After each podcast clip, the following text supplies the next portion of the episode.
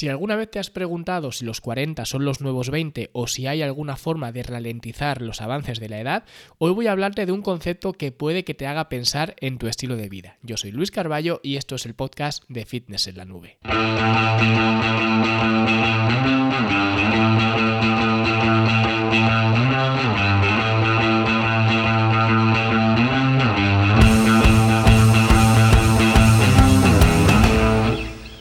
Tiempo decían que los 30 eran los nuevos 20, luego también resulta que los 40 eran los nuevos 30 e incluso los 40 eran los nuevos 20, o al menos así lo postula eh, mucha gente. Y es cierto que de alguna forma sí que creo que existe algo de verdad en, en todo esto, o al menos es lo que pienso yo porque básicamente si tú echas la vista atrás y recuerdas quien haya tenido la oportunidad de tener abuelos o de conocer a sus abuelos, mejor dicho, cuando era pequeño, pues si recuerdas a tus abuelos cuando tú eras pequeño, probablemente recuerdes a tus abuelos como los recordaba yo, que los recordaba muy abuelos, o al menos para mí eran claramente unos abuelos que quizás solamente me pasaba a mí, pero al menos es como yo lo veía.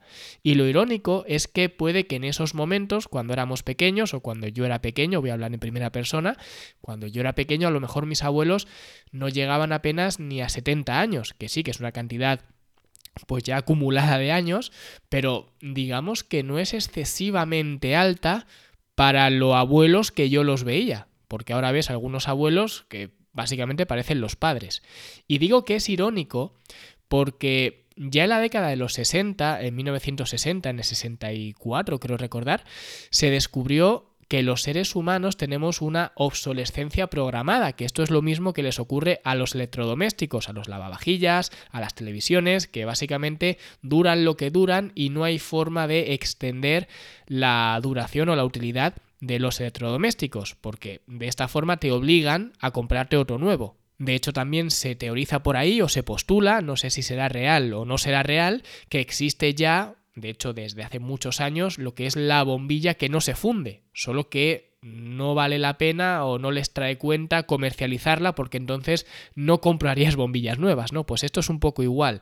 Los electrodomésticos tienen esta obsolescencia programada y por eso antes las eh, televisiones y los electrodomésticos en general te duraban mucho más que ahora, porque ahora hay mucho más eh, recambio de, de, todo esto y de hecho la gente ya no arregla los electrodomésticos, simplemente cuando se rompe pues compran uno nuevo y ya está, porque a veces te sale incluso más barato comprar uno nuevo que reparar el que ya tienes. Pero en cualquier caso, esta fecha de caducidad la de los humanos, me refiero, que es igual esta obsolescencia programada que los electrodomésticos, pues en el caso de los humanos, esta caducidad se genera porque las eh, células solamente se pueden dividir un número determinado de veces antes de que por fin terminen muriendo. Y esta capacidad de regeneración o de división viene determinada por la longitud de los telómeros que los telómeros son los extremos de los cromosomas y cada vez que la célula se divide, pues estos telómeros se hacen más y más cortos.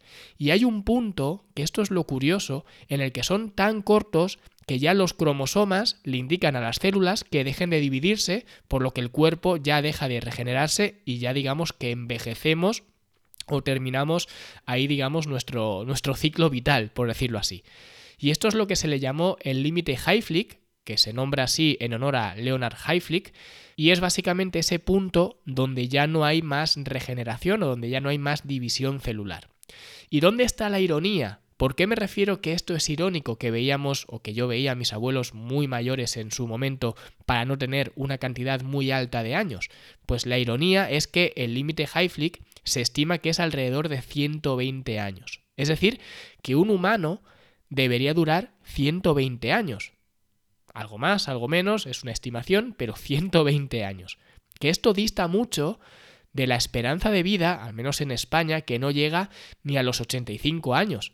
Y esto sin contar la calidad de vida, es decir, solamente fijándonos en la esperanza de vida, cuánto puedes esperar vivir o cuánto puedes esperar mantenerte vivo, que no es lo mismo, porque estar en la cama sin básicamente moverte y simplemente respirando, para mí al menos no es vivir. Pero eso computa como esperanza de vida, que no es igual que calidad de vida. El caso es que claro, los investigadores están buscando activamente cuál es el equivalente científico a esta fuente de la juventud, que sería mantener largos o lo más largos posibles o evitar el deterioro de los telómeros y para eso utilizan pues terapia con células madres, utilizan alteración dirigida del genoma, utilizan eh, pues por ejemplo el antioxidante como el resveratrol que se puso muy de moda, ¿no? El resveratrol que mucha gente pues habla de él por el tema del vino y demás, que no tiene nada que ver con el vino, bueno, sí que tiene que ver, pero realmente si quieres consumir resveratrol no hace falta que consumas vino, ¿vale? O sea que el resveratrol no es una excusa para consumir vino, o el uso, por ejemplo, de hormona de crecimiento, ¿vale? Para todo esto intentar frenar el acortamiento de los telómeros. Y es toda una industria que está dedicada a impedir que tus telómeros se queden como muñones, y es una industria que se dedica a plantear hipótesis, a decir, oye, ¿esto funcionaría sí o no? Vamos a probarlo. Entonces pone hipótesis encima de la mesa para intentar descubrir algo que luego más tarde evidentemente te puedan vender para ralentizar el constante acortamiento de los telómeros.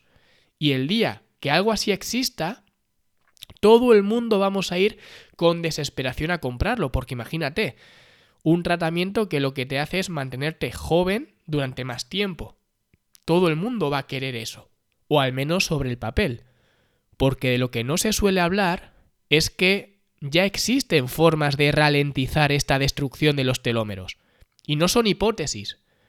No es teorizar acerca de esto funcionaría o no funcionaría, no, son hechos. Unos hechos que se basan en mantener una alimentación saludable y aunque suene contraintuitivo una alimentación escasa, porque el déficit calórico te permite, digamos, mantener esta longevidad de los telómeros, una correcta higiene del sueño, el sueño ya hemos visto también en muchas ocasiones que es imprescindible para la calidad de vida en general, y una masa muscular desarrollada y fuerte, para lo cual evidentemente el trabajo de musculación es la mejor actividad que podemos hacer para conseguir esto. Por tanto, básicamente lo que yo enseño no es tanto a sacar abdominales para ir a la playa. No es simplemente la búsqueda de un físico que sea una delicia de ver. No, estamos hablando de algo mucho más importante. Estamos hablando de conseguir maximizar tu potencial. Y cuando hablo de tu potencial, que esto puede sonar muy a gurú, hablamos de que realmente puedas aprovechar tu vida de una forma mucho más prolongada de lo que harías si no tuvieras estas tres patas, que serían la alimentación, la higiene del sueño y básicamente yo diría que más bien el estrés en general y luego una correcta masa muscular o una masa muscular desarrollada. Por eso enseño lo que enseño, porque imagina la rabia que debe sentir una persona que se muera a los 70 años sabiendo que podría haber llegado a más de 100, que evidentemente luego ocurren cosas por el camino, pero simplemente sabiendo que te has apagado antes de tiempo por no haber puesto los medios adecuados para no apagarte antes de tiempo. Te estás dejando 30 años encima de la mesa. 30 años que nunca más vas a poder disfrutar. Y esto a mucha gente le dará lo mismo. Y de hecho, en mi último libro que escribí en cómo optimizar tu metabolismo, hablaba justo de lo que va pensando cada persona conforme pasan los años. Y que realmente esto a una persona que está en torno a los 20 años le va a dar exactamente igual. Por eso la gente de 20 años no me suele escuchar. Porque mi mensaje no razona con ellos. Porque para ellos, y no es ellos de forma despectiva, a mí me ocurría lo mismo. Cuando tenía 20 años, pues me pensaba que era prácticamente invencible. Es lo que se piensan ellos, que son superhéroes, que esto del envejecimiento a ellos ni les va ni les viene. ¿Por qué? Porque nunca lo han visto en sus propias carnes. Ya lo verán. Si esto nos pasa a todos, ya lo verán. Pero en este momento no.